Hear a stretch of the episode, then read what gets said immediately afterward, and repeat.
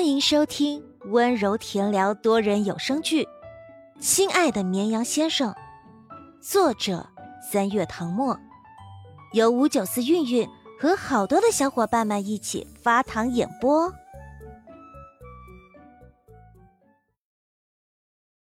第六十四章，等到没人的时候再哭吧。宋宋果然如他放出的话那般。满载而归。他坐在地上，四周堆满了抓获的零食，引来围观群众羡慕的眼神。旁边一个小朋友眼睛都瞪直了，拉着妈妈的手也要玩。宋宋将所有的烦恼都抛到脑后，喜滋滋的清点零食，甚至当场撕开了一包浪味仙，往嘴里倒了一点。林书山走过来，站在他身侧。不知道怎么开口跟他说。他妈妈打来了电话，他帮忙接了。他说找不到宋宋，心急如焚。原来他伤心的原因不是没有考好，而是父母在今天离婚了。以前就有耳闻，高考结束是离婚高峰期，许多家长为了不影响孩子成绩，都选择忍耐。宋宋抬头看到是他。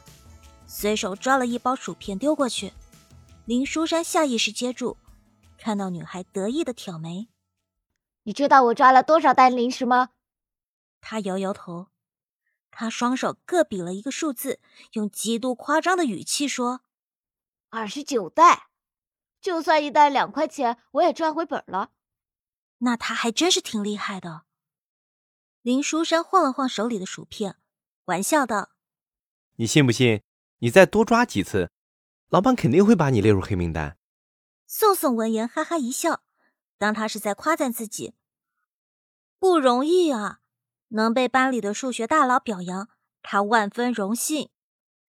他找来一个大袋子，把地上的零食都装起来，一边装一边说：“你没有尝试过才说这种话，掉在上面很难受的，头晕脑胀眼花，反正我是不想再玩了。”一个袋子装不下，宋宋慷慨的把剩下的拿出来分发给周围的小朋友。时间差不多了，两人出了商场，准备打车去聚餐的地方。宋宋怀里抱着一大堆零食，站在路边等车，想起自己的东西还在林书山那儿。手机给我吧，我给陆眠发条消息，问他出发没有。林书山迟疑的将手机递上，见瞒不住了。眼睛一闭，飞快地说：“刚才你妈妈打了一通电话，是我接的，对不起，我不是有意的。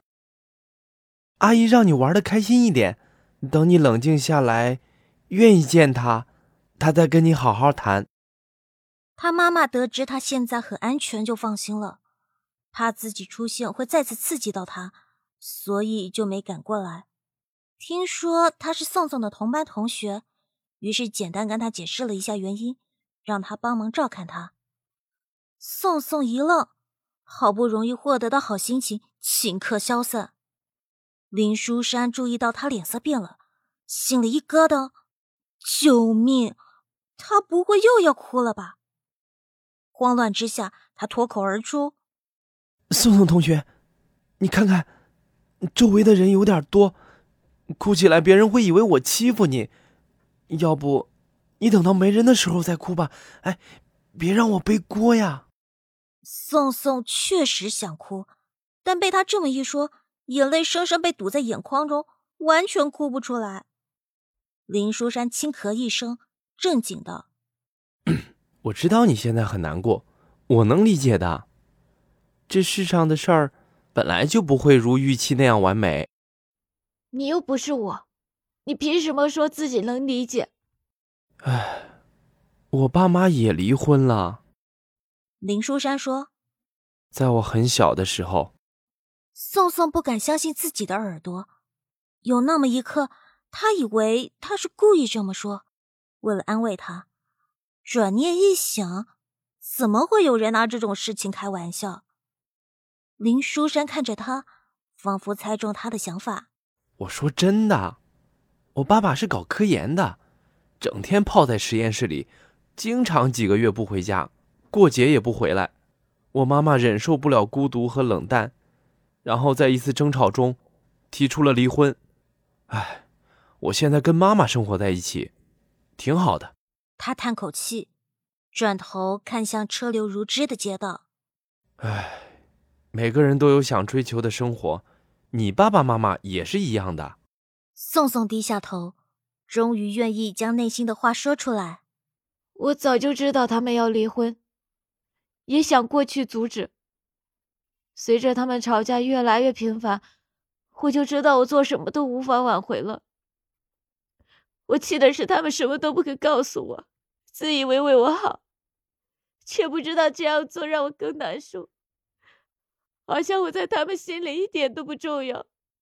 他说着，眼泪就忍不住掉下来，抬手去擦，眼泪却像断了线的珠子，怎么擦也擦不完。就连办理离婚手续，也要趁着我在考试偷偷办完。没有想过我是想跟着爸爸还是妈妈，就这样替我做了决定。林书山明白他说的那种感觉，耸耸肩：“嗨，大人们都是这样，从来都不知道小孩子心里想什么。”宋宋哭了好一会儿，声音带着闷闷的鼻音：“我发现你还挺会安慰人。”那不然呢？我以为你只会闷头做数学题。林书山想说，我在班里也没有总是埋头做题，你是有多不关注我？话还没说出来，手机先响了一声。宋宋看到班里有人发消息了，我听说老张摔倒住院了，好像伤得不轻，我们要不要去探望一下？真的假的？我也不清楚啊，我正从学校往外走。听别的老师说的，昨天晚上出的事儿。我先打电话问一下。江夜行身为班长，有各科老师的号码。张永超的手机打不通，他就打了其他科老师的电话询问情况。最后得到证实，张永超确实住院了。江夜行安排了几个同学跟他一起去医院探望班主任。聚餐时间推后半个小时，等他回来再说。宋宋和林书山正好在医院附近，决定前去探望。两拨人在医院门口汇合，杜明也在。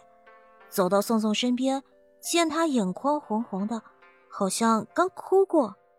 你考完试去哪儿了？等回头我再跟你详细解释。我们先进去看老张什么情况。江夜行买了鲜花和水果，带领大家去病房。张永超躺在病床上。手里拿着新配没多久的眼镜，脚架断了一只，镜片也碎了，两千多块钱就这么没了，心真的好痛。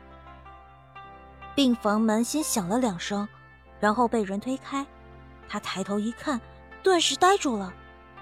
同学们怎么都来了？高考结束了吗？等他看清现在是几点，这才反应过来，最后一场考试已经结束了。江夜行把东西放在床头柜上，代表大家询问：“张老师，你身体没事吧？”话音刚落，师娘从卫生间里出来，手里端着一盘洗好的苹果，说：“昨晚他高血压犯了，晕倒在厕所里，好在只是手臂脱臼，没有大碍。”本集结束。请继续收听下一集。